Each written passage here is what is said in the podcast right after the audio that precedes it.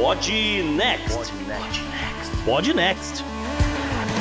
Fala galera, estamos aqui para o episódio 27 do Pod Next. Hoje com uma pegada asiática quase que inteira. Tô eu, JP, então, e vou te falar: meu cabelo voltou a ficar todo desgrenhado. salve JP, salve ouvintes, aqui é Gustavo Rebelo e eu só espero que no final dessa gravação a gente não tenha nenhuma surpresa desagradável no, no Twitter ou na, nas notícias por aí, né? Porque olha. Duas semanas mais ou menos assim. Tá uma é, zica. Tá terrível. Olá, galera. Sua correspondente internacional vem informar que o Rio de Janeiro continua lindo, o Rio de Janeiro continua quente e a política do Rio de Janeiro continua um caos. Muito bom. É, não tem jeito. Bom, vamos então para esse programa aí, totalmente ao leste. Bora pro programa. A pauta quente dessa semana conta um pouco da história e atual situação dos uigures, uma minoria muçulmana no noroeste da China. 200 mil. Essa é a estatística de pessoas em condições subhumanas na Arábia Saudita. E hoje contamos os detalhes para vocês. A figuraça também vem do outro lado do mundo. O primeiro-ministro japonês Abe Shinzo renuncia ao cargo e vamos falar sobre o seu legado e o futuro da política no Japão na economia, uma pauta tripla que vocês pediram nas redes sociais. Vendas de crédito do Banco do Brasil para o BTG Pactual, a nova nota de 200 reais e a reforma administrativa que chegou ao Congresso. Infelizmente, mais uma semana com o obituário na pauta. Lembramos um pouco da trajetória de Chadwick Boseman e voltamos na história com o falecimento do ex-líder cambodiano conhecido como Dutch. O bizarro é, na verdade, um clássico do Rio de Janeiro. Escândalo da prefeitura e Marcelo Crivella com seus guardiões levam o prêmio dessa semana. Acabam levando para casa também uma enorme pizza. No meio ambiente, lixo, ratos e plásticos. Não tá fácil para ninguém. Como sempre, terminamos com a agenda histórica do JP e as nossas dicas. E não tem e-mail porque vocês não mandaram. Não esqueçam, hein? Bora pro programa.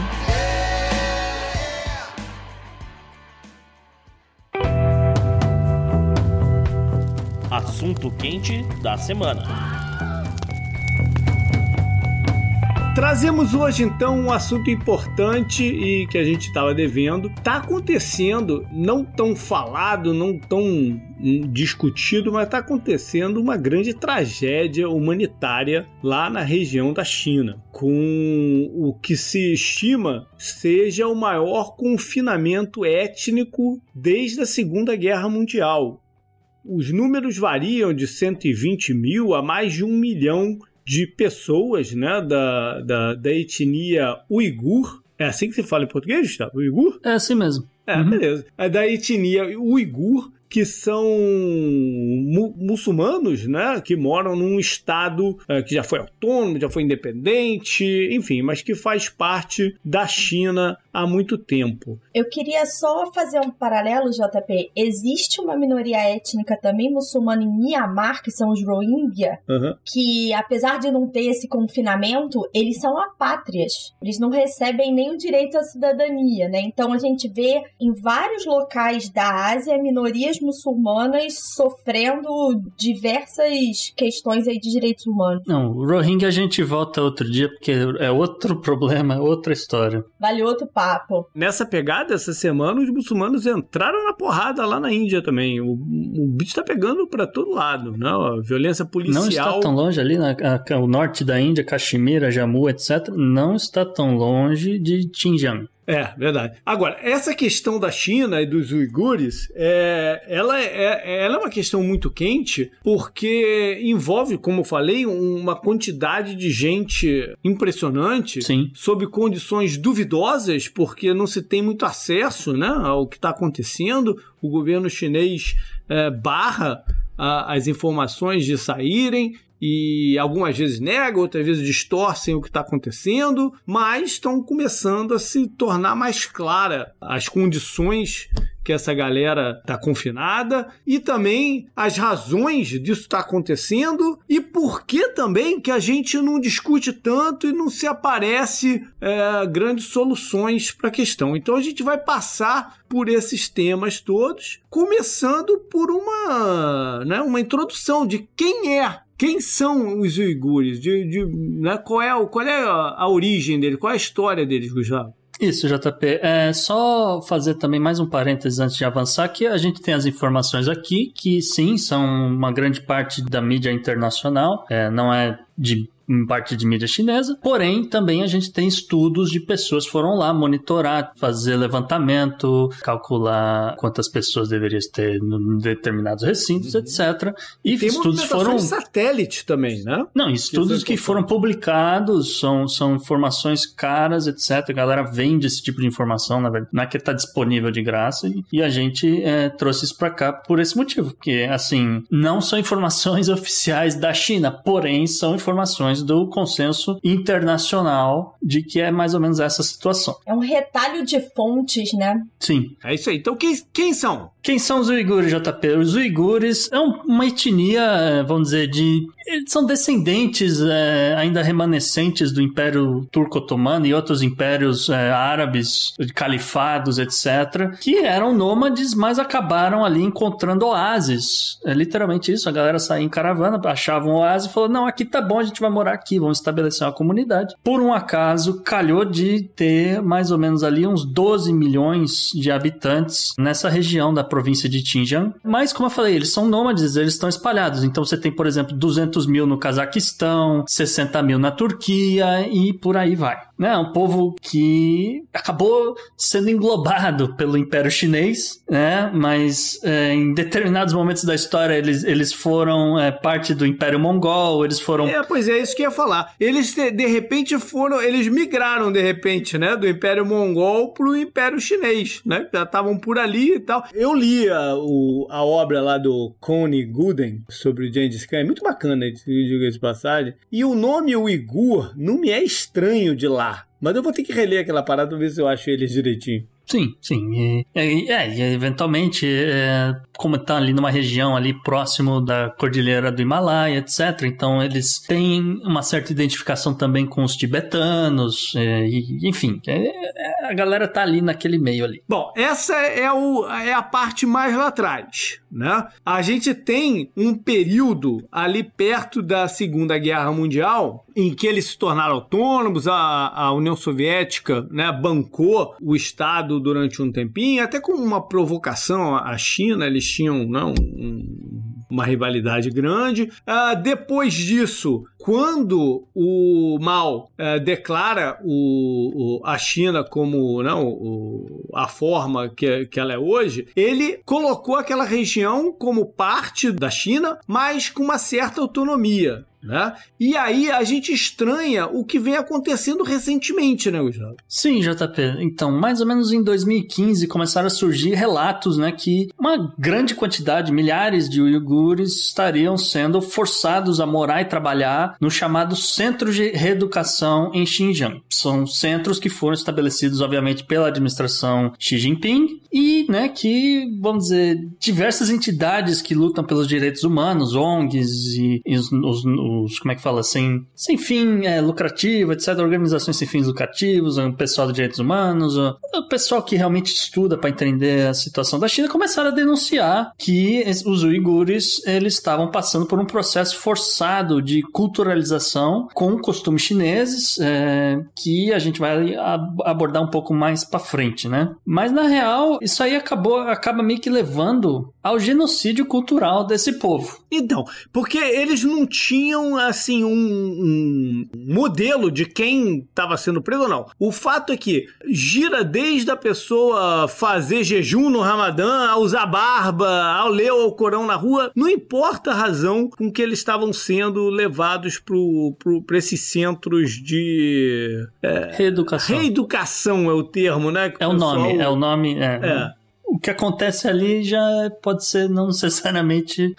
Pois É um eufemismo, né? Pois é, mas como é que a gente explica a causa disso de repente começar a, a acontecer em 2015? Tinha, por exemplo, algum movimento separatista na região que estava colocando a autonomia da China em risco, por exemplo? O, o- o que leva a, a- a essa criação desse centro? É, autonomia, eu já não sei se é bem a palavra, JP, mas que a China começa ali, né, por volta de 1931, meio que uma expansão pro oeste, né? Não é exatamente aquilo que aconteceu nos Estados Unidos, mas a, a ideia era ocupar certas regiões para consolidar o, o, país, né? Não é nada diferente do que não foi feito em outros lugares. Nessa brincadeira, a, o, último dado que a gente tem, oficial, é que na, na região de, de Xi Jinping você teria aproximadamente 45% da população uigur e 40% chineses é, Han. Hoje já tem-se ideia de que os números são bem diferentes e a maioria já é chinesa. Então você tem um povo grande, uma grande quantidade de pessoas que saíram e começaram a aparecer e morar ali junto com você.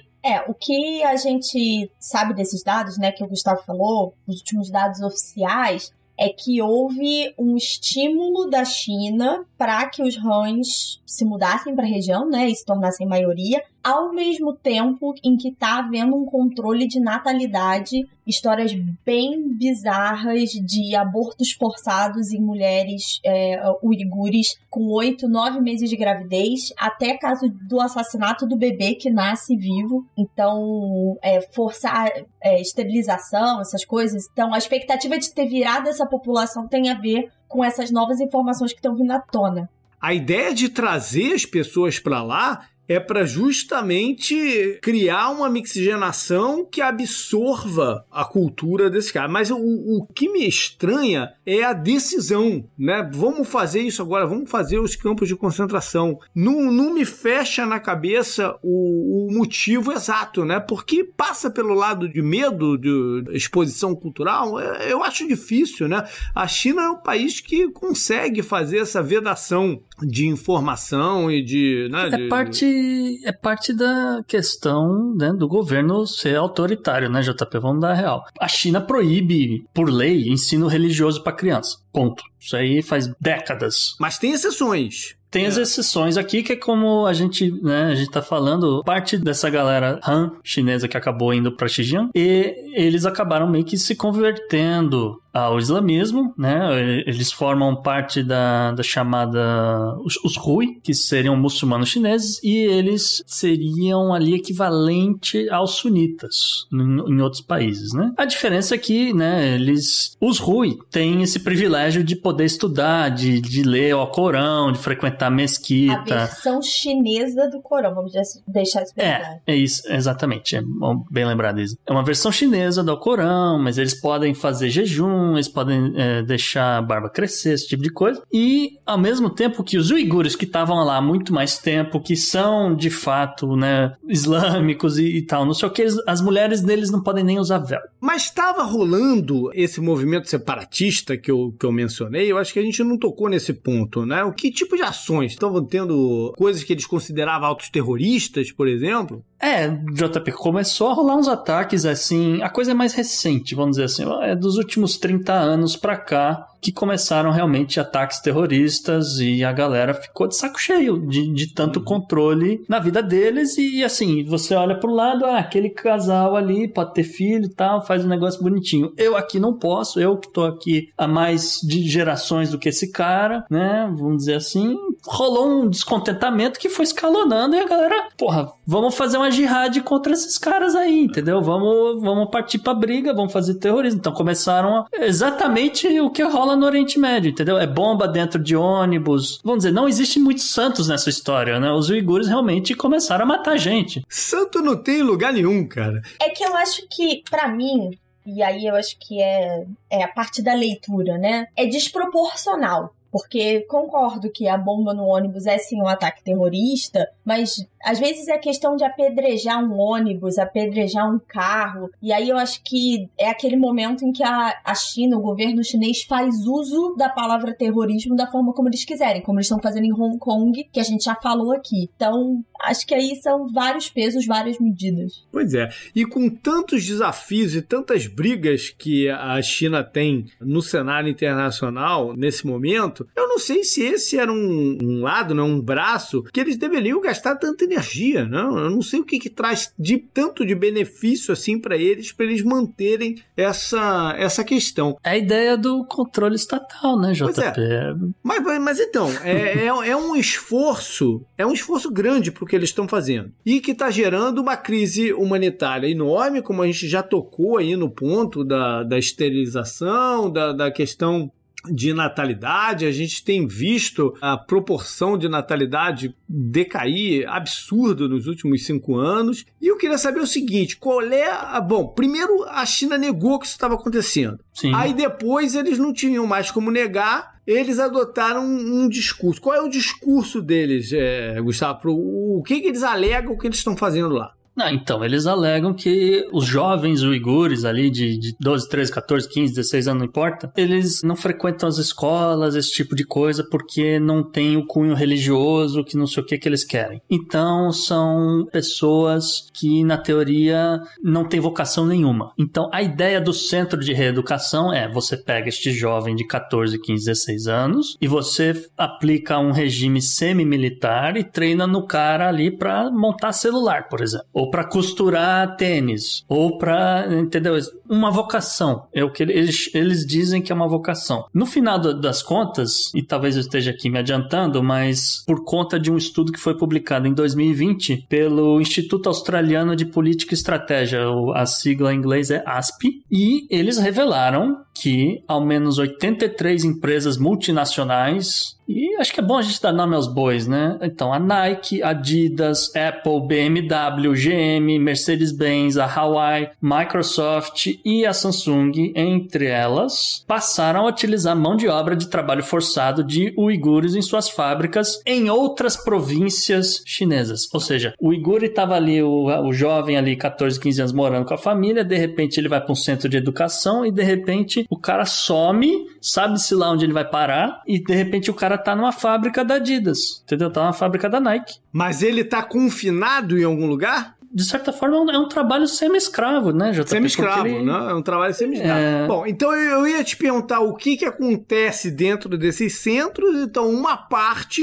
é isso, é um trabalho semi-escravo, ou lá ou em outros locais. A gente só citou algumas fábricas, mas é evidente que eles devem também estar trabalhando em fábricas chinesas. O estudo australiano revelou que tem ao menos 80 mil jovens uigures participando da, da chamada da iniciativa que eles chamam Ajuda a Xinjiang, e os donos das empresas, e aí, enfim, teriam recebido dinheiro para, né, como forma de incentivo para estar tá empregando esses jovens. Quer dizer, a gente não sabe dizer exatamente se o jovem está recebendo algum dinheiro ou se alguma ajuda de custo está indo para a família, mas seriam ali por volta de 80 mil jovens de 16 a 18 anos que são literalmente listados em sites de. como o eBay, entendeu? Um site uhum. que venda online, dizendo: olha, é, eu tenho aqui 100 jovens que eles estão acostumados a a, serem gerenciados por um regime ali semi-militar, eles estão acostumados a suportar situações de dificuldade e eles, eles não vão pedir demissão, eles vão trabalhar até você cansar. E aí a galera compra saindo uma vez. É, isso não é um site de realocação de trabalho, né? Ou de. de... É isso que eu ia falar. Vamos dar nome aos bois, né? É um tráfico de pessoas. Isso é tráfico, né? Isso é tráfico de pessoas. É, a gente tem as notícias das crianças, por exemplo, sendo separadas das famílias, colocando esses em confinamento mesmo. Tem imagens do, do, dos locais com cercas elétricas que os satélites já, já, já buscaram, né? Assim, eles são muçulmanos, né, JP? Então é aquela coisa, né? Que todo, todo muçulmano, um dia na vida, ele precisa peregrinar até Meca e rezar lá. Hum. Os uigures são proibidos de sair de Xinjiang para ir a Meca. É, essa é uma outra forma de confinamento, né? Essa é uma proibição do direito de ir vir. É um pouco diferente de você estar tá num local trancado em casa que não pode sair, não pode sair do quintal. Isso é confinamento. Né? São dois, duas formas Claro. diferentes aí de, de diminuição do- da movimentação. Mas enfim, é, aí nos leva para um outro lado de por que, que a gente não conversa tanto sobre isso? Ou por que que globalmente ah, demorou-se para essa conversa vir à tona? Eu já vou até responder que, em parte, você já disse, né? Porque tem interesses econômicos aí na coisa. Não, a gente achar que o Oeste é o bonzinho que vai solucionar o problema desses caras, não vai acontecer, porque tem interesses econômicos aí na, na coisa, e o sistema capitalista, ele não, não é um sistema para proteger ninguém, só quando convém a ele. Né? Então tem esse lado. Tem um outro lado também, e que é até um assunto que a gente está devendo ah, há um tempinho, mas é o, o enfraquecimento das instituições globais. Né, como a ONU e outras coisas assim. Isso faz parte de por que, que a gente não tem essa resposta e, esse, e, e essas notícias mais afloradas. Né? Mas, como você falou, JP, ó, tá começando a ter um movimento que realmente está chamando a atenção desse negócio para si. A gente, obviamente, tem a corrida eleitoral nos Estados Unidos. Obviamente, né, o presidente Trump dizendo que tem que acontecer o, o decoupling. Ele, ele usa a palavra decoupling, que é a separação Da dependência assim, da, americana. da da dependência, é isso, da dependência americana da China e a- o retorno das indústrias, das fábricas, etc, para o Ocidente. Uma Bom. vilanização também, né? Porque você constrói a narrativa de vilão da China e É, justifica ainda mais as mudanças econômicas. Aí você vai partir então de trabalho do trabalho externo para extermínio, né? Você não vai ter os gravadeiros vão ser exterminados, pelo que a coisa tá correndo. Eu quero dizer, ele não aborda o lado do Uigur, entendeu? de ele não jeito tá nenhum, ataca- de forma alguma, mas ele aborda o lado dessas multinacionais que usam esse tipo de mão de obra. Eles passaram um ato recente criminalizando, né, o que está acontecendo. Mas é mais uma ferramenta dele aplicar sanções na guerra comercial do que está acontecendo do que uma, uma real preocupação humanitária. né? É, a ideia é que, olha, vocês têm vantagem comercial porque vocês não estão pagando nada para uma mão de obra semi-escrava, entende? E aí então a gente vai fazer sanções, nós não vamos aceitar mais isso, então nós vamos também dar um jeito de tirar essas fábricas e, e indústrias aí, etc, etc. Esse é o lado republicano da história. O lado democrata, de fato, condenou o Joe Biden em vídeo, realmente disse com todas as letras que é uma abominação, como é que fala, uma grande violação dos direitos humanos, o que está acontecendo com os uigures, foi a frase que ele usou. Então, mas uma coisa é ele fazer essa denúncia, né? Sim. A outra coisa é ter um plano para o que fazer após. Né? A gente tem que lembrar que o, o Biden foi vice do, do Obama e o governo Obama foi muito. ah, Leniente. Leniente. é, soft. Eu ia usar a palavra soft, que eu acho que é a palavra mais leve. Deixou a China é, sem nenhum freio, né? Pra gente chegar até o que tá hoje. E a tendência é que o Biden eleito não tenha uma, uma reviravolta na, na- na atual política de confrontamento e, e essa dissociação do, do, do mercado chinês. Isso deve continuar. O que pode diferenciar um e o outro é realmente a questão humanitária. Mas vai eh, disso sair do discurso para ação é uma outra é uma outra coisa, né? Eu acho que responde, JP, a sua pergunta do começo, que é por que, que a gente está falando disso agora? Claramente é um discurso eleitoral. Você mesmo está Uhum. dizendo, a gente tem praticamente esperança nenhuma de que isso vai virar uma ação, mas hoje o discurso é, por parte do Trump, como eu falei, uma vilanização da China como figura eleitoral, que ele já fez isso, né, na primeira eleição. Uhum. E no Biden, um reforço dessas ideias democratas de direitos humanos e é, voltar a ser um país que se envolve em questões globais e liderança. Acho que isso tudo é, é relevante para o discurso democrata. E lembrando né, da estatística que a gente trouxe, acho que no episódio 26, na, na semana passada, que existe ali um. Aliás, na retrasada, no 25, é, que, que existe ali uma tendência meio que orgânica de parte dessas fábricas, indústrias, vou retornarem para o Ocidente, ou que seja para o México ou para algum outro país, ou que saia da China de qualquer forma, por N motivos, mas que já vem acontecendo desde 2009. Mas, é, mas, mas de novo, isso Enfim. não resolve a situação humanitária.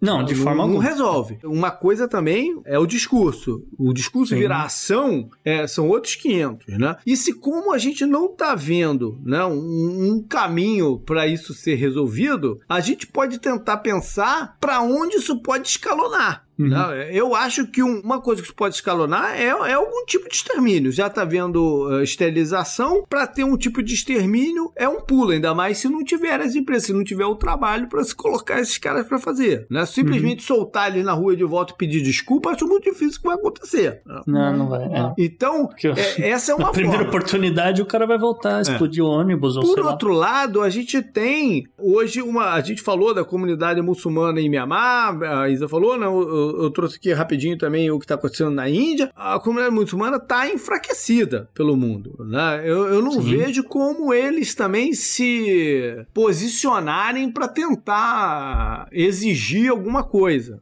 O que pode acontecer é um aumento de atentados terroristas.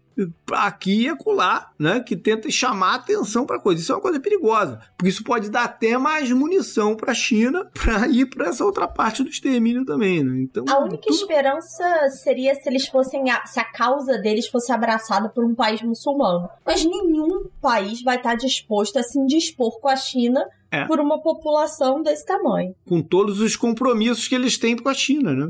Quem vende petróleo não vai bater de frente com a China da mesma forma que o Brasil não pode bater de frente com a China, senão não vende soja. O que aconteceu recentemente é porque teve uma carta que foi mandada à ONU assinada por 64 países, dando assim um suporte ou não, não- suporte acho que não é a melhor tradução, um apoio, não, ou, ou- ou dizendo que não é bem isso, que a China não, não, não tá fazendo nada demais e coisa do gênero. O que aconteceu recente foi o Qatar pediu para retirar o nome dele dessa carta. Sim. E- Isso é um passo. Isso é uma ação concreta, né? De você dizer, ó, É uma eu não mensagem concordo mais com isso. realmente. Né? É. Mas mesmo assim é muito pouco em termos de uma, de uma união ali do, do, do, do muçulmânica para tentar resolver essa situação.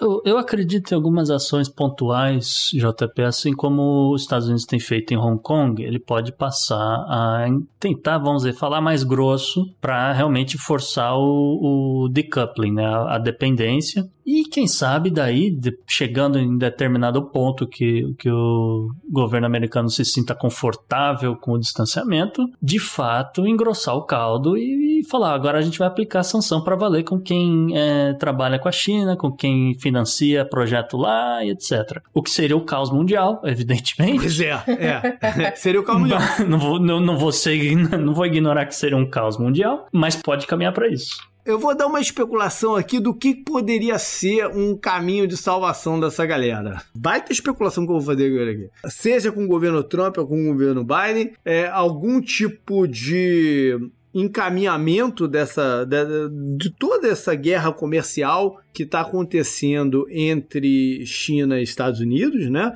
Se o- o- os acordos não em termos de número, em termos de benefícios, não for tão favorável aos Estados Unidos, eles podem tentar incluir é, a, solução desse problema do Uigur como uma forma de salvar a imagem né, negocial da coisa. Então, esse eu acho que é um caminho prático disso acontecer. Uma moeda de troca mais do Exatamente. que a- o desejo Exatamente. de realmente resolver o problema. Exatamente, para salvar a cara numa opinião pública num caso como esse. Mas enfim, é algo para a gente continuar monitorando aí no futuro. É o que eu falei, você começa ali um. Você começa ali uh, a criar sanções, vamos dizer, devagar, mas que vão ter efetividade. A primeira, a gente não compra nada que seja de país que não siga certas normas aqui de produção. Então tem que a energia tem que ser tanto por cento renovável, etc. Isso nunca vai vir dos Estados Unidos. É, eles vão falar que a gente vai parar de, de comprar desse país em 2050. Até lá já morreu todo mundo, pô. Pois é, mas calma. E aí depois ele começa a agregar. Ah, e não pode ser produzido por mão de obra semi-escrava. Ah, e não pode ser de um centro de reeducação, entendeu? E vai, vai Gustavo, aumentando Gustavo, a você Você, você é idealista, Gustavo. Você é idealista, Gustavo. É, você é idealista. Eu tô falando que na, na, na, visão prática isso não vai acontecer. Na prática, a única, pra mim, na minha cabeça, o único cenário que eu vejo é esse. Eu, os Estados Unidos fazer um acordo de merda com a, com a China para resolver o problema, né? Ou seja, é, nessa queda de braço ele, ele perder e usar isso aí como uma das coisas. Tá vendo? A gente pelo menos conseguiu isso aí seguindo por aí. Vamos lá, vamos acompanhar isso no futuro. Up next. Up next. Up next.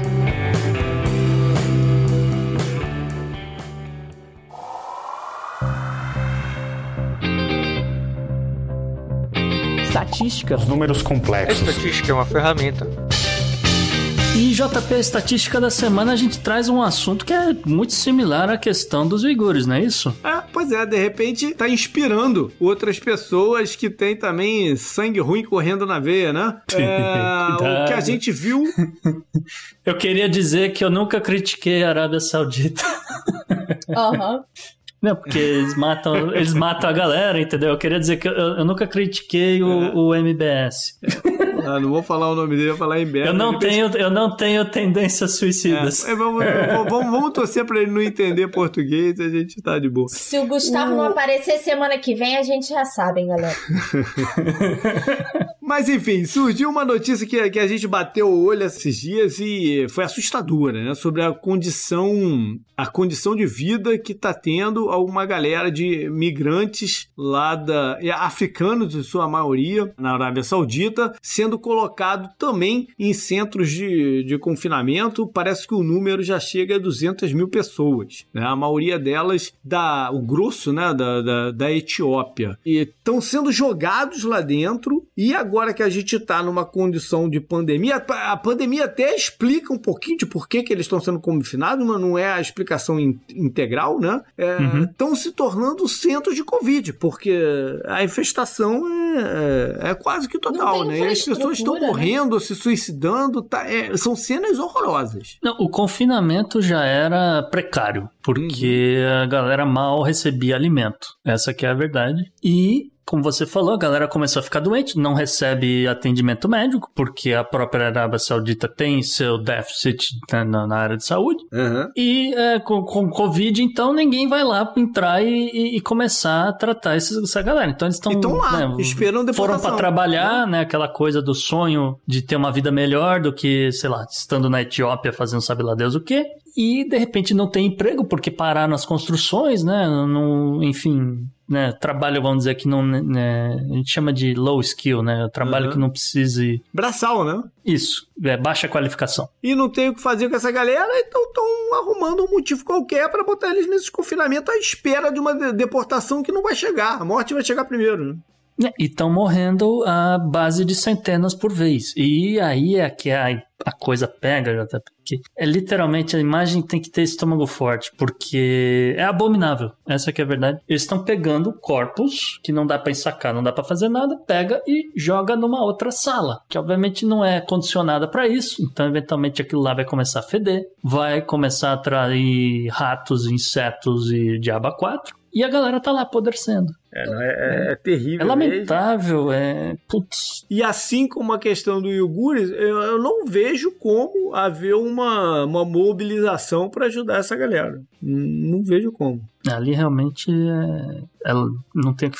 É, é um desastre humanitário acontecendo e ninguém vai fazer nada nesse momento porque tá todo mundo cuidando do quintal por conta de Covid. Pois é, up next. Up next.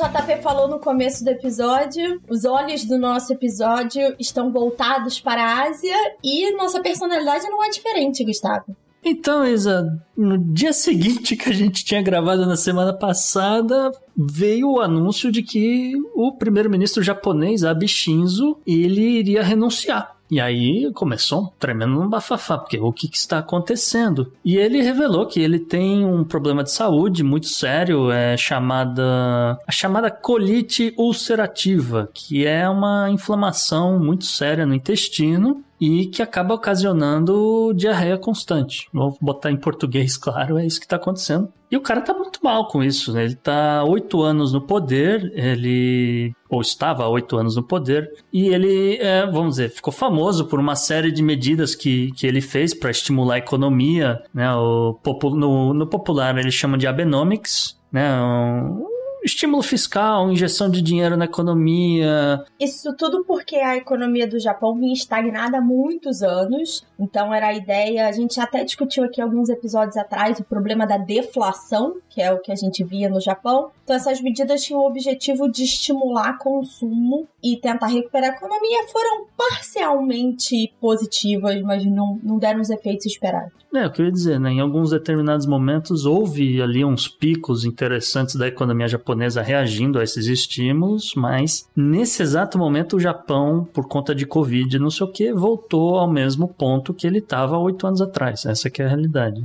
E é uma pena, uma pena, porque era para ser um grande ano para o Japão, com Olimpíadas etc. E, enfim, o, o Abe vai ficar no cargo até o dia 16 de setembro. É, não vai ser o primeiro-ministro quando e se acontecerem Olimpíadas ano que vem. No dia 14 de setembro, o parlamento japonês deve reconhecer o, vamos dizer, um líder interino, que também vai ser do Partido Liberal Democrata do, do Abe Shinzo. É, e aí é só um parêntese que apesar do nome Liberal Democrata, ele é um partido conservador.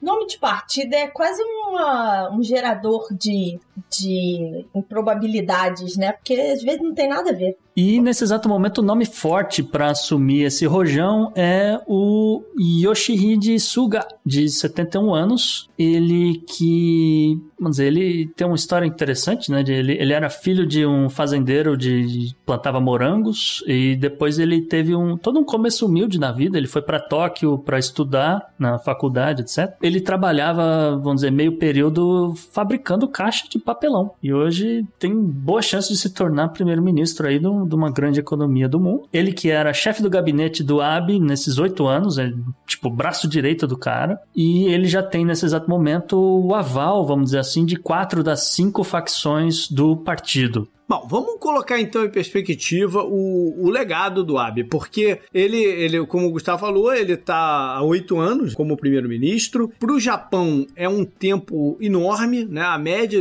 anterior a ele, desde a da década de 90, era mais ou menos de um ano e meio de permanência no cargo do primeiro-ministro. Então ele vai ser lembrado como um cara que, né, até por ter ficado tanto tempo, fez bastante coisa. Por outro lado, como ele mesmo disse no discurso, ele sai com realizações incompletas. Né? E, e, essas realizações incompletas a gente pode levar para vários lados. A gente pode começar, por exemplo, com a parte internacional. Né?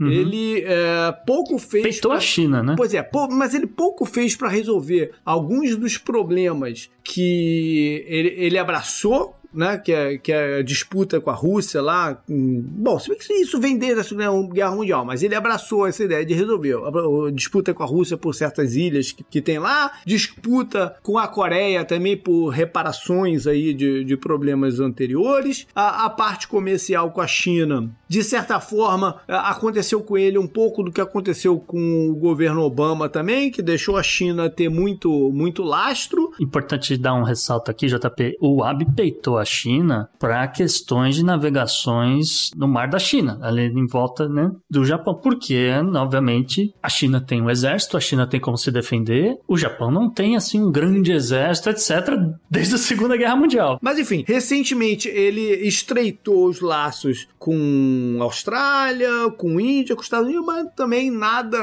uh, excepcional. A gente tem a parte de meio ambiente, que a questão do, da pesca da baleia baleia voltou a ser um assunto polêmico nesses últimos meses, né? Com, com a liberação indiscriminada lá do, do, do, da pesca, que é um problema que, que a comunidade internacional é, ataca bastante. E tem talvez o que, é, antes até de entrar para a economia, tem talvez até o que ele se propôs a fazer em relação a essa questão do exército japonês. Ele é, era, era, era peça fundamental para ele a mudança na Constituição do Japão para que voltasse a ser um país militarizado. Né? Ele não conseguiu nem o ambiente internacional para que isso acontecesse, nem a política interna. Apesar de ser do partido de maioria no, no, no parlamento, ele não conseguiu a costura interna necessária para avançar nesse assunto também. Uh, e por fim, o lado econômico, você falou, o, o Abenomics tem resultados bem questionáveis. Né? O Japão, para 2021, está projetado com um débito de, sei lá, 250% do, do PIB deles.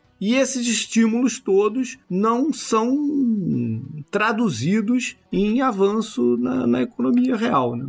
É, e JP, você falou também da questão militar, e logo que saiu o anúncio da, da renúncia, etc., surgiu o nome do Shigeguru Ishiba, que é o ministro da defesa do Japão hoje. E esse cara, sim, é um cara meio belicoso, entendeu? Esse cara tem carreira militar, etc. E assim, é, vamos apontar que seria ele o substituto do Abe imediatamente. Só que o cara tirou o nome, entendeu? E aí entrou o, o, o, o Suga, o amigão, amigão nosso Suga. E assim, tudo leva a crer que o Shigeguro agora vai fazer campanha para assumir o parlamento no ano que vem. Então, ah, pode ser pode aí... avançar sem o Weber, né? Que era uma coisa tão Exatamente. importante para ele e possa avançar sem ele por motivo diverso. E por fim, é, há muita crítica também à forma com que ele está conduzindo a questão da pandemia, né? Apesar dos números oficiais do Japão, por exemplo, de morte ser muito baixo,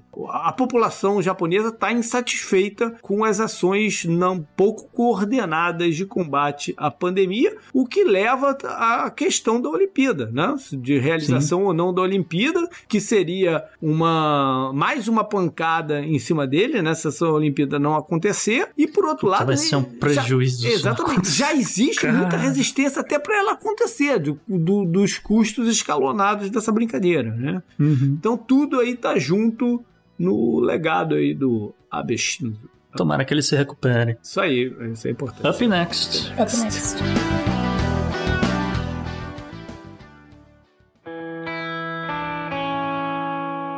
Economy. Economy. Economy. Economy. Economia mundial.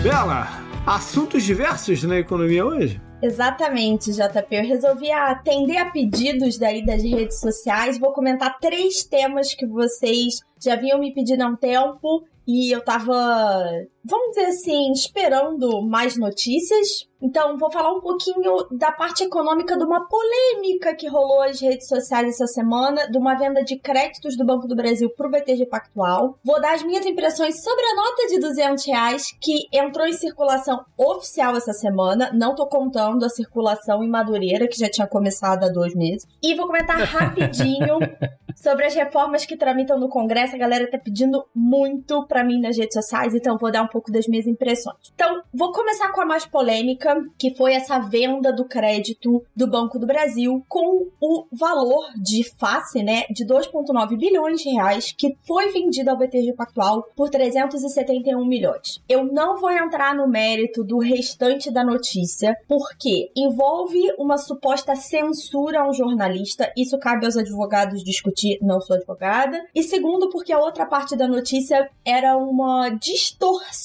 da história do Guedes somos sócio do BTG, que isso é mentira. Se vocês forem pesquisar o histórico de compra e venda do banco, que hoje se chama BTG Pactual, vocês vão ver que o Guedes não está mais envolvido há mais de 20 anos. Então, o que me interessa aqui. Então quer dizer que o G do BTG não é Guedes? Não, na verdade, o Guedes é fundador do Pactual. O BTG, o Pactual depois foi vendido para a UBS, que é um banco suíço, e depois foi uhum. vendido para o BTG. Então, não. Beleza. É, mas o que me interessa aqui, gente, é explicar para vocês o porquê dessa venda e por que essa venda é lógica nesses valores. Então, toda vez que a gente está falando de tesouraria, de balanço dos bancos, é os números bancários precisam levar em consideração não só o valor de face do crédito, que nesse caso seria 2,9 bi, mas a qualidade disso, isso é, a expectativa de recuperação desse valor emprestado. No caso da carteira que foi vendida ao BTG, e aqui vamos abrir o parênteses, o Banco do Brasil soltou uma nota explicando que esse processo foi feito por concorrência, a primeira concorrência aberta. 98% desse crédito era considerado podre, isso é, sem expectativa de recuperação nenhuma, e 2% era considerado provisão, que é quando um banco acredita que ele vai perder o dinheiro e já separa para cobrir esse calote. Então, resumindo, hum.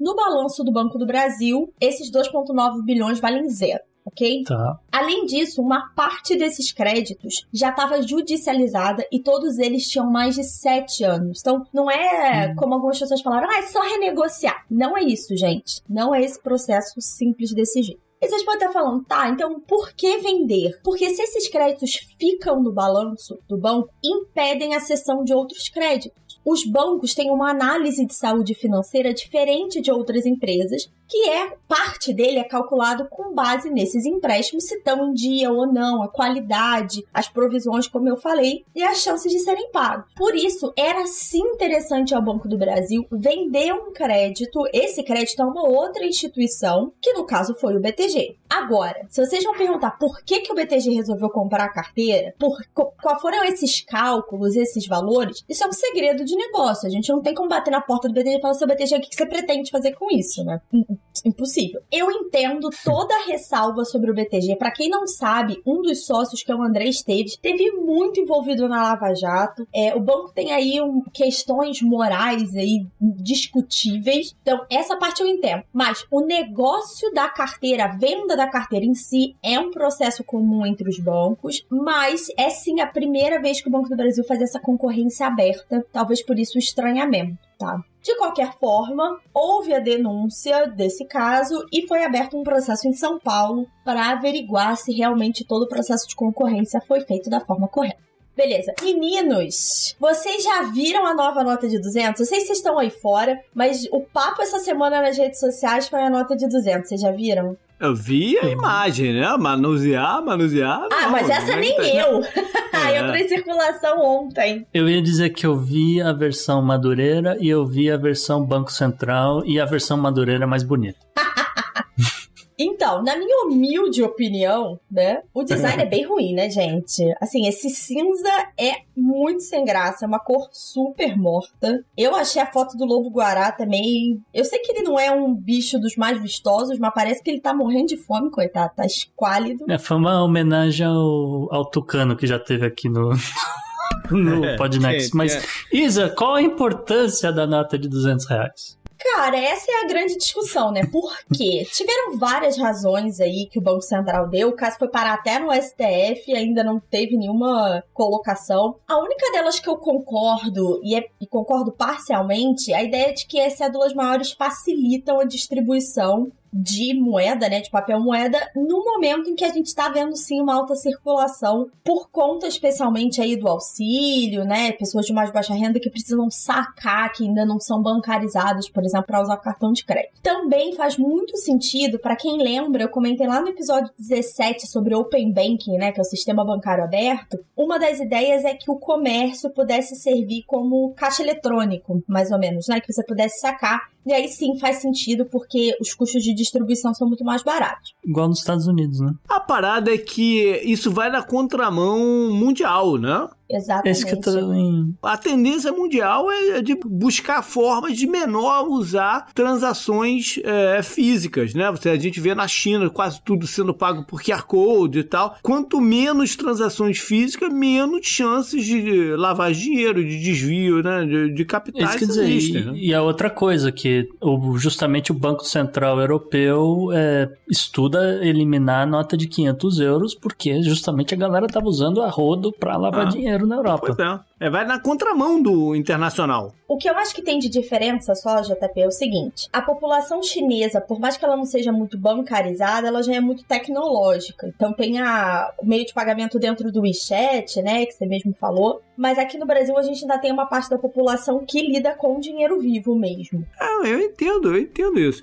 O que eu quero dizer é que é, o, que eu, o que eu não gosto é do esforço ah, uma sim. coisa que é ultrapassada. Entendeu? Exatamente. O esforço tem que ser para as pessoas estarem menos dependentes da, da, da, da, da moeda física, não um esforço para se botar dinheiro diferente em circulação. E o Guedes não falou também que queria privatizar o, o a Casa da Moeda? Não tinha essa conversa também? É, essa conversa também tem nos Estados Unidos, né? De privatização da Casa da hum. Moeda. Mas é porque ela. Cara, a Casa da Moeda é um negócio tão específico, né? É um monopólio, mas é. tão específico. E aí me vem essa agora de, de nova cédula, enfim. Que é a mais cara em circulação, tá? É que custa mais pra, pra criar. É, não, faz, não, faz, sentido a parada. Nem mas enfim. É, para mim o que é curioso é isso. Ao mesmo tempo que o Banco do Brasil tá lançando o Pix mês que vem, e quem me acompanha nas redes sociais sabe que eu, eu tô pré-cadastrada no Pix, vou experimentar e contar para vocês aqui, que é, são essas transações super rápidas, super fáceis, que você não precisaria de dinheiro para mais absolutamente nada, tem a justificativa da nota de 200. Então, assim, realmente vai tudo na contramão. A última notícia aí, Zé, que vem mais um trilhão aí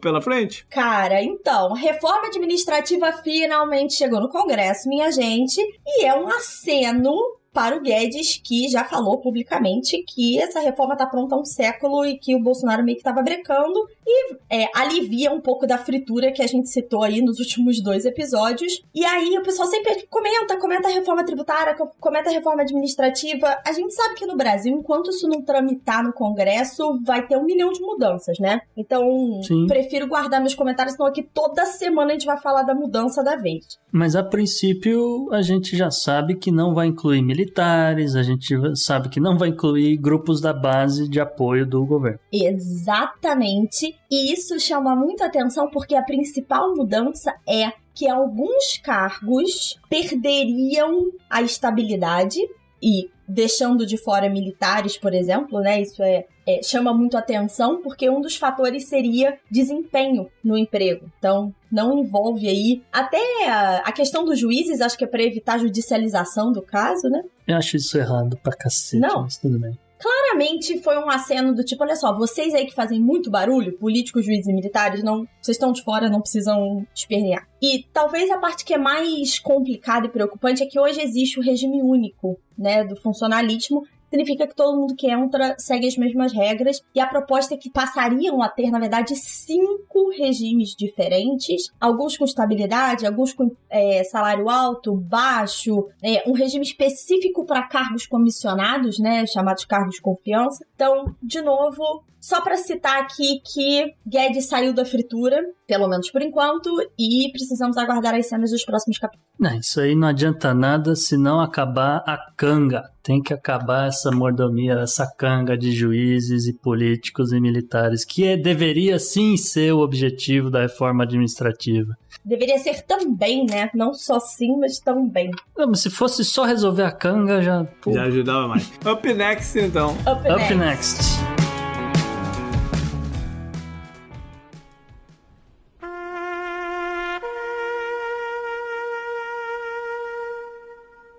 Gustavo, a gente já postou nas nossas redes sociais quando aconteceu, mas vale aqui a menção, na é verdade? Do obituário triste dessa semana.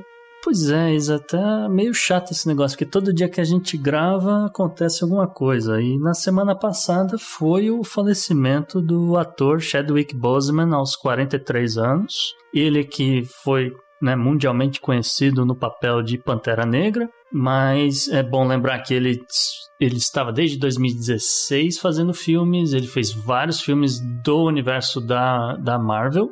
É, ele que já sofria com câncer em estágio terminal. Eu, particularmente, eu sou muito fã do papel dele em Get On Up, é, o papel que ele realiza, vamos dizer, uma, uma cinebiografia do James Brown ali num, na minha opinião, não tem nada de chapa branca, realmente mostraram tudo. Ouso dizer que é até melhor do que a biografia recente do. a cinebiografia recente do Elton John. Mas não é ele o nosso destaque aqui no obituário. O nosso destaque no obituário é um outro caso, né, JP? Isso. É, veio a falecer aos 77 anos um comandante do Kemer Vermelho. O nome dele é Kaink Gek Yav. Também era conhecido como Dutch e ele era um dos maiores responsáveis pelo, pelas torturas que aconteciam nesse regime do Camboja da década de 70. Já, uhum. A década de 70 já ficou um tanto para trás, né? É, mas é, a galera, por exemplo, de uma geração acima da nossa, Uhum. O Khmer Vermelho foi, foi algo muito marcante naquele, naquele período, né? O, se você falar pro meu pai quem é o, o Pol Pot, ele vai te dizer quem é, entendeu? Uhum. Mas, mas na nossa geração, porque a gente já sabe que já ficou, já ficou para trás, né? É, foi, um- foi um regime violento e opressivo né? na região. É importante a gente explicar, né? O, o Khmer, ele- eles eram uns seguidores do, do Partido Comunista da Kampuchea, que era o partido dominante do Camboja né, nessa década de 70 que o JP mencionou. E o Khmer, em particular, foi responsabilizado por ter feito toda uma engenharia social que levou ao genocídio de aproximadamente 24% da população do país. É pouco mais aí de 1,7 milhões de pessoas. Nas lambanças que o Kimmer fez, temos uma reforma agrária completamente desastrosa que levou à fome, no, generalização da fome no país, algo que é comparável ao Holodomor na, na, na Ucrânia. Ao mesmo tempo que tava a galera com fome, tava rolando uma epidemia de malária e não chegavam remédios, nada no, no Camboja. Trabalhos forçados, execuções brutais e né, tortura do, né, comandada aí pelo nosso camarada Dutch. Dutch morreu no hospital em Phnom.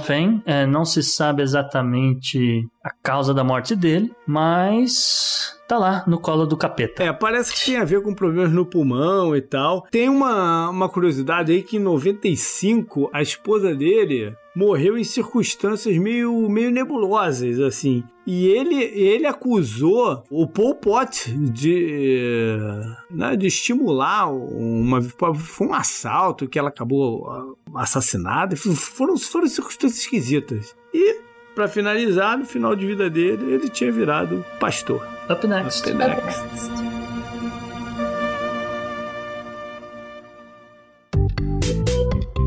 Our enemies are innovative and resourceful, and so are we. They never stop thinking about new ways to harm our country and our people, and neither do we. You can actually see Russia from land here in Alaska. Falar em pastor, vamos ter que nos indignar aqui no destaque bizarro da semana, né, Bel? É, só que vamos corrigir aqui, ele é bispo, tá? Por favor.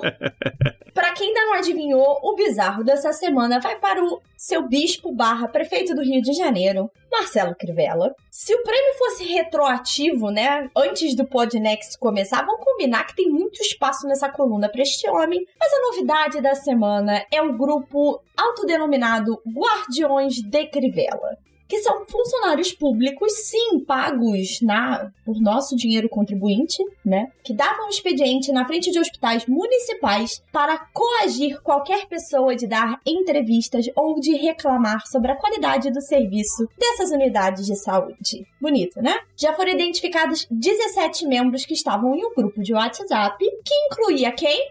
O próprio prefeito. Sim, o número dele estava registrado lá, o nome dele estava registrado lá, então ele não pode nem negar conhecimento, até porque ele soltou um comentário que, abre aspas, parabéns, é isso aí. Então, ele sabia muito bem o que estava acontecendo.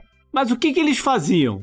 Então, eles tinham uma escala, eles batiam ponto literalmente na frente dos hospitais, eles tiravam uma selfie provando que eles estavam lá. E quando você via alguma pessoa que ia fazer uma reclamação ou um grupo de reportagem na porta dos hospitais, é muito comum aqui no Rio que a equipe de reportagem vá para a porta do hospital, né, para fazer a, a uhum. chamada e tudo. Eles atrapalhavam, eles interrompiam, eles falavam no, no meio, eles não deixavam o repórter entrevistar, eles tiravam a pessoa dali. Então, atrapalhava realmente e comemoravam isso, tá? Comemoravam isso.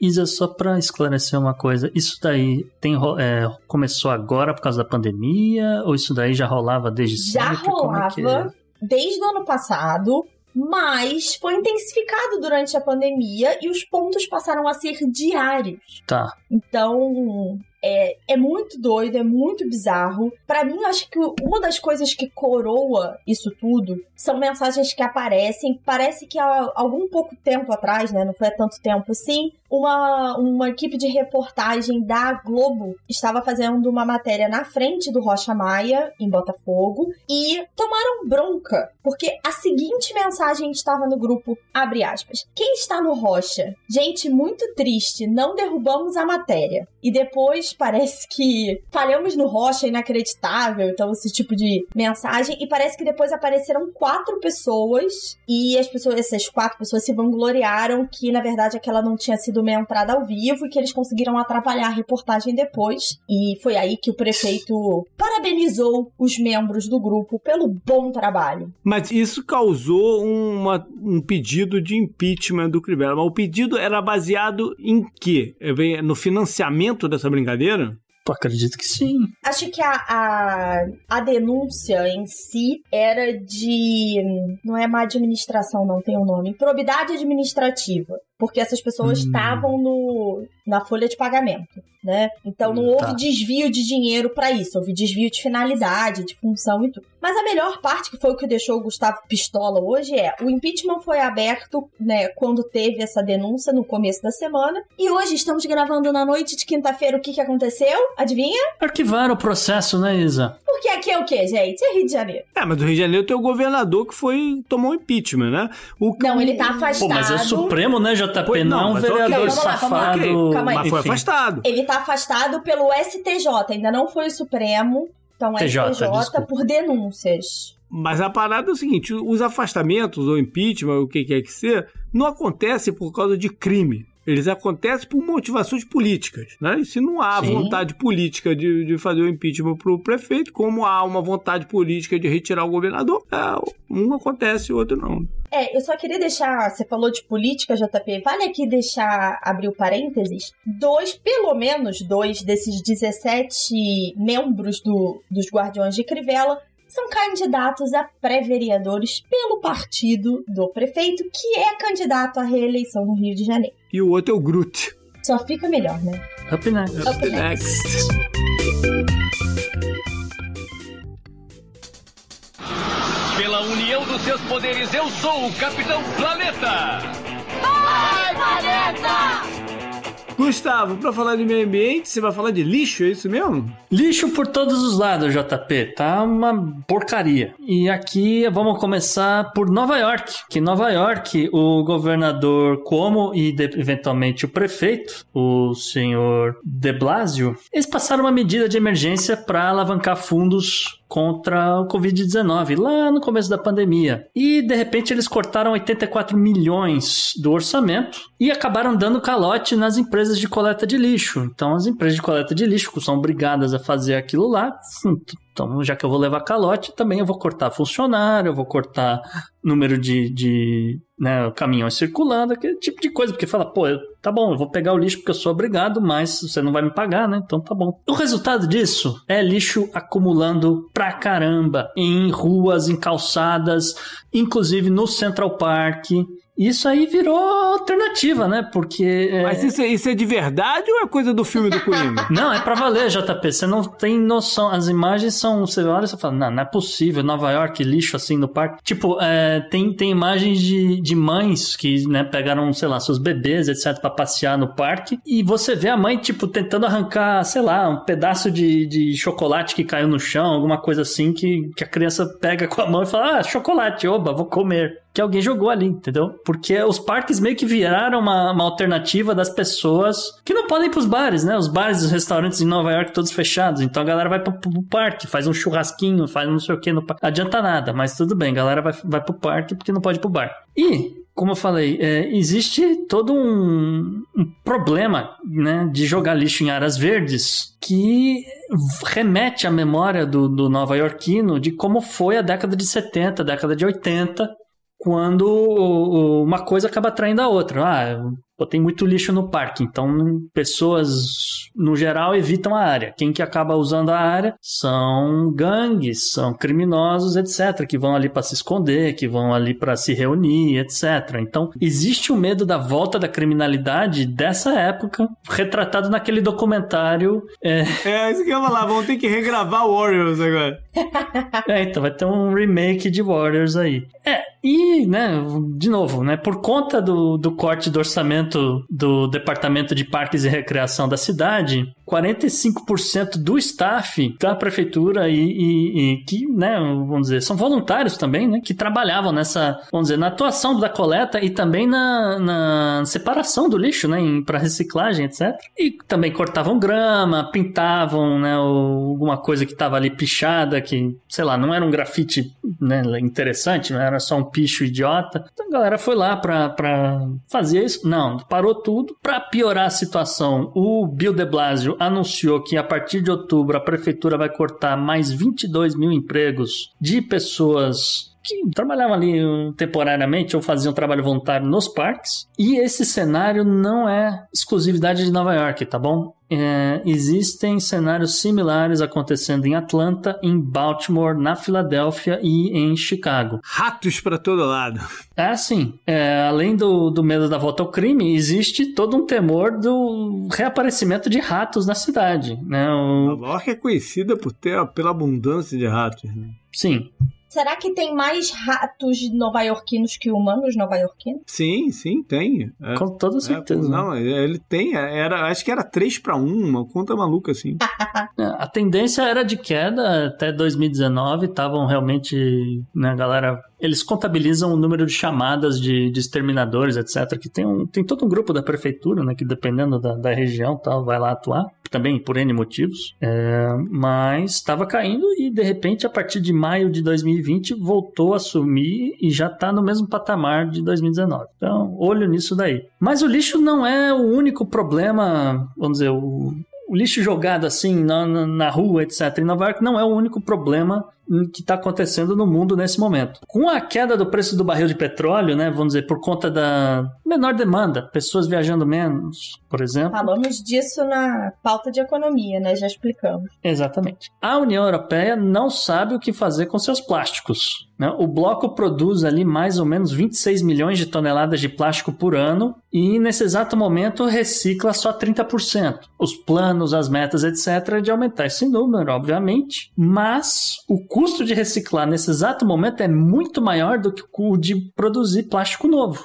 E por conta disso, muitas das empresas de, de reciclagem estão demitindo funcionários, estão parando, já fizeram apelo ao, ao bloco, né? o bloco respondeu que promete é, lançar novas tarifas para uso de plástico a partir de 2021 também prometeu que vai utilizar um pouco do dinheiro daquele fundão que a gente explicou no, no programa sobre a União Europeia para tá dando aporte aí a, as empresas de reciclagem. A ver no que vai dar, né? Essa que é a realidade, mas de qualquer forma, o lixo continua a ser problema e não poderia, vai trazer outras doenças, essa que é a realidade, né? Você tem ratos né, trazendo leptospirose. Então, é, tem de repente uma pandemia, de repente você vai ter né, epidemias locais de, de por exemplo, leptospirose né, e, e outras coisas mais. Só piora. Up next. Up, Up next. next.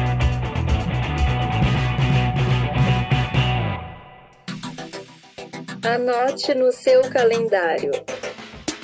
E vamos chegando na nossa reta final com a nossa querida e amada agenda histórica, JP. O que, que você trouxe pra gente essa semana? Ah, tem que começar pelo dia 7 de setembro de 1822, quando o Brasil ganhou sua independência administrativa de Portugal. Foi uma separação sem guerra, né? negociada, teve a oportunidade certa e Dom Pedro, cheio de piriri, deu o anúncio lá no, no Rio Ipiranga. E em setembro 7 também de 1940, teve início aos bombardeios alemães na cidade de Londres pela Segunda Guerra Mundial. Isso foi em decorrência de um sentimento do, dos nazistas que a ideia inicial de, de, um ataque rápido uh, depois, né, após a ocupação da França, com um ataque rápido à, à, Inglaterra que pudesse deixar eles afastados da guerra, isso não fosse acontecer. O desenrolar da batalha da chama de Battle of Britain, né,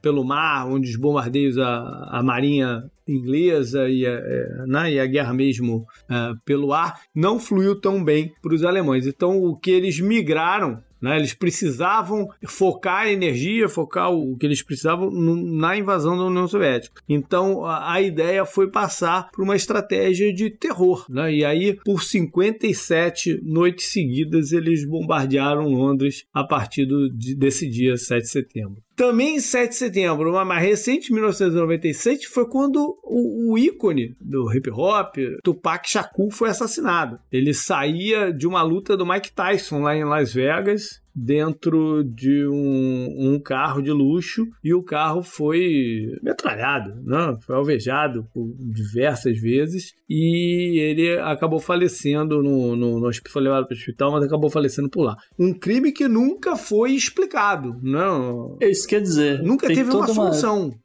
para esse caso, né? De quem matou. Existe suspeito, mas não tem um. A gente trouxe o, o na semana passada o Jack Stripador. É, esse, esse é um caso recente, né? De crime sem solução. Uhum. E parece que nunca vai ser, né? Porque outras pessoas envolvidas também já morreram e, ficou por isso mesmo. Inclusive, JP, existe a versão de que Tupac não morreu. Existe a versão de que ele deixou é, frases e versos no, durante todo o seu trabalho de vida, dizendo que ele fingiu a morte de que, e hoje há quem jure que ele está vivo morando no Novo México. Eu pensei que ele estava morando com Elvis. Bom. Não, não, não. No Novo México. em setembro 8 de 1504, foi quando a estátua de Davi foi apresentada ao público. Uh, a estátua que é um dos símbolos da obra de Michelangelo. Exposta em Firenze. Isso. Ele tinha 26 anos quando ele foi contratado para construir, uh, não para construir, para moldar né, a, a, estátua. Foi um trabalho de três anos. Foi um trabalho que ninguém queria pegar. Exatamente. De é, Sobrou para ele, ele. Exatamente. Mas ficou tão bom que um, uma comissão né, é, encabeçada lá pelo Leonardo da Vinci, com outros figurados da época, eles decidiram que não, isso aqui tá bom demais para ficar aqui exposto onde foi planejado, vamos colocar numa praça pública. E levaram a estátua lá para Piazza, não sei o quê. Foi um trabalho em que 40 homens levaram quatro dias para mover essa estátua, uma, em cerca de uma milha e meia, de onde ela estava até a, a praça. Em 1873, ela voltou né, a ser uh, colocada indoor, vamos dizer assim, para preservá-la. Uh, ela foi construída em mármore, em mármore Carrara, que dá, dá, dá até né, origem àquela expressão esculpida em Carrara, que virou cuspida e escarrada. Eu amo brasileiro, gente. É, mas um, só uma observação rapidinha. É, Michelangelo, que era extremamente porco, se recusava a tomar banho. e Michelangelo, que se alimentava apenas de queijo parmesão.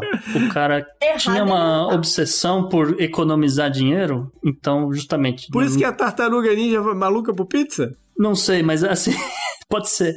Eu sei que, assim, diz a lenda ou diz a história que Michelangelo guardava, economizava todo centavo que ganhava em florins, né? Justamente, em Florença você tem florins. E ele só se alimentava de queijo parmesão para não gastar com outras coisas. Então morreu extremamente rico, porém sozinho, desolado, etc. Cheio de gordura no sangue.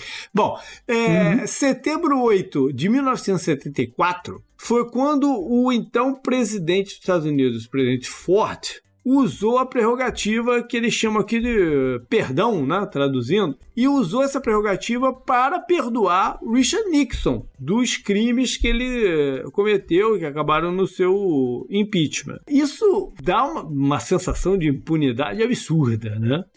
Sim. As pessoas. Tão recente, e aquela questão de dois pesos e duas medidas, quem é que é preso, quem é que não, para para quem que a justiça funciona. Uh, um dos argumentos dele, veja vocês, para perdoar o Nixon foi para tentar minimizar a grande divisão política de pessoas que existiam no país na época. Uhum. Quem diria, né? Que, que é coisa dividida desde então. Mas enfim.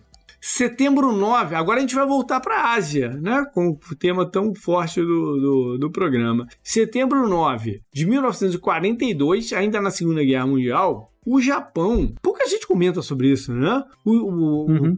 Pearl Harbor, no ataque no Havaí, né, que, que deu pontapé para a guerra lá do, do, do, Pacífico, é muito famoso. Mas o Japão chegou a bombardear a costa americana, o, o que eles chamam de Estados Unidos né, territorial. Um avião do tipo hidroavião, vamos dizer assim, partiu de um submarino e bombardeou uma floresta no Oregon. Né? Não teve grandes danos, mas é simbólico, né? Foi um ataque aos Estados Unidos mainland, né? Os Estados Unidos continental. E que a gente pouco escuta falar desse episódio. É porque o Ben Affleck ainda não fez um filme. é verdade. Por fim, setembro 9 de 1948 foi quando Kim Il-sung, avô do, do nosso gordinho de hoje, o, o, o Jong-un, ele declarou a República Democrática da, da Coreia. Aí, o, você gosta de nome, né? República Democrática da, da, da Coreia. Popular. Popular. Popular. Perdão, a República Popular da. da, da é porque no, em inglês é Democratic People's Republic of Korea, né? Mas no, em português a gente chama só de República Popular da Coreia, é verdade. E ele uhum. declarou ela como um Estado autônomo, um Estado independente a, a, Coreia do Sul já tinha esse, esse status um, um pouquinho antes. E aí a União Soviética recuou lá da região da Coreia e eles puderam fazer isso. Eu chamo de melhor Coreia e vocês vão descobrir no Instagram por quê. Depois eu mando a foto. Beleza. Up next. Up next.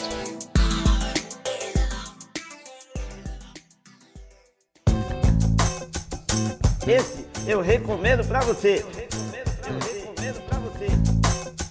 E chegamos na reta final da nossa dica da semana. Gustavo, o que, que você tem de bom pra gente hoje? Então, Isa, estreia amanhã a segunda temporada de The Boys no Amazon Prime. Lembrando as pessoas que eles podem assinar o Amazon Prime por até 30 dias e assistir a série. Ó. Por 30 dias é, grátis. Com um né? adendo assim que amanhã vão liberar três episódios e os demais vão sair um pouco a cada semana. Tá? Amanhã que você diz, na verdade, é no, é no dia 4 de setembro. Dia 4, né? perdão. Amanhã em relação ao que a gente está gravando. Que a gente está gravando, é, desculpa, dia 4 de setembro. É, a, a, série é muito boa, a série é excepcional. A primeira temporada foi excepcional. Né?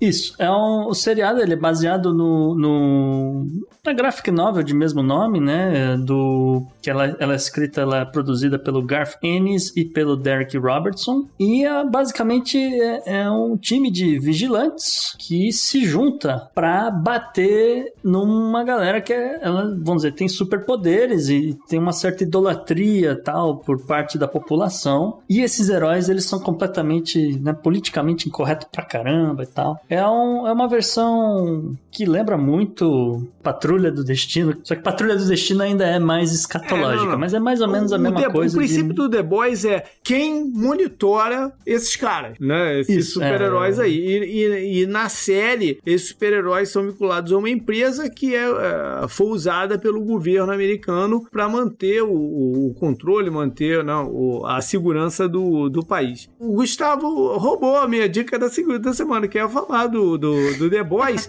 é, então eu vou enveredar por outro caminho. Se você assista a série, mas também compre as revistas em quadrinhos, que estão disponíveis lá na Amazon também. E as revistas em quadrinhos têm uma pegada, né, é, é, ela é baseada na, na, na, revista de quadrinho, mas tem uma pegada um pouco diferente. É, é que é uma. É toda uma amálgama, né, JP? É um pouco de Watchman, é um pouco de Patrulha do Destino. A série tem mais um pé na realidade. O quadrinho, ele é muito mais porra louca no, no, no quadrinho. E, e, é interessante ver essa, essa diferenciação de como eles agem na série, como o núcleo, né? Que são os The Boys, no caso, como ele age na série, como eles agem no quadrinho. As duas mídias são muito bem produzidas, elas têm ela tem uma diferenciação. Você vendo e lendo, você vai ver. Tem uma diferenciação muito grande, fundamental entre uma e outra. Mas aí eu não vou dar spoiler, não. Vai fundo aí e. Eu e nunca assisti, aqui. mas eu acho maravilhosa essa ideia de desconstruir a imagem dos super-heróis,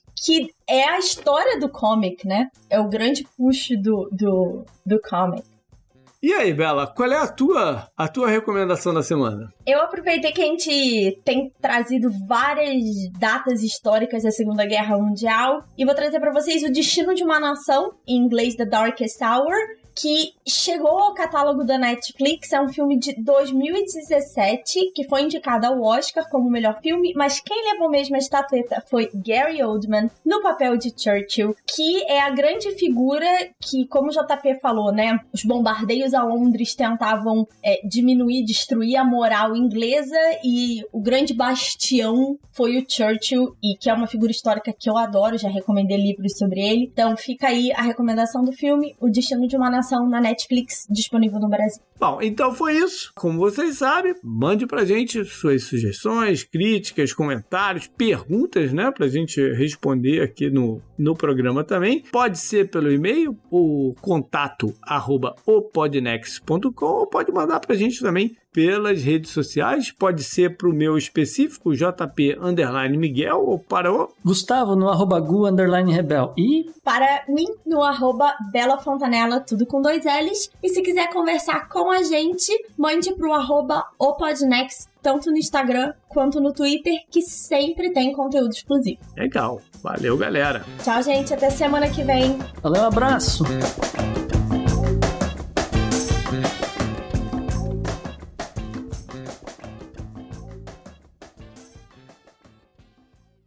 A gente precisa mandar fazer a camiseta do Podnext, vai estar vai tá escrito assim: haverá palavrões. É o dia que a gente não conseguir segurar e xingar muito ao vivo. Entendeu? Porque olha, eu tive que dar um mute aqui agora.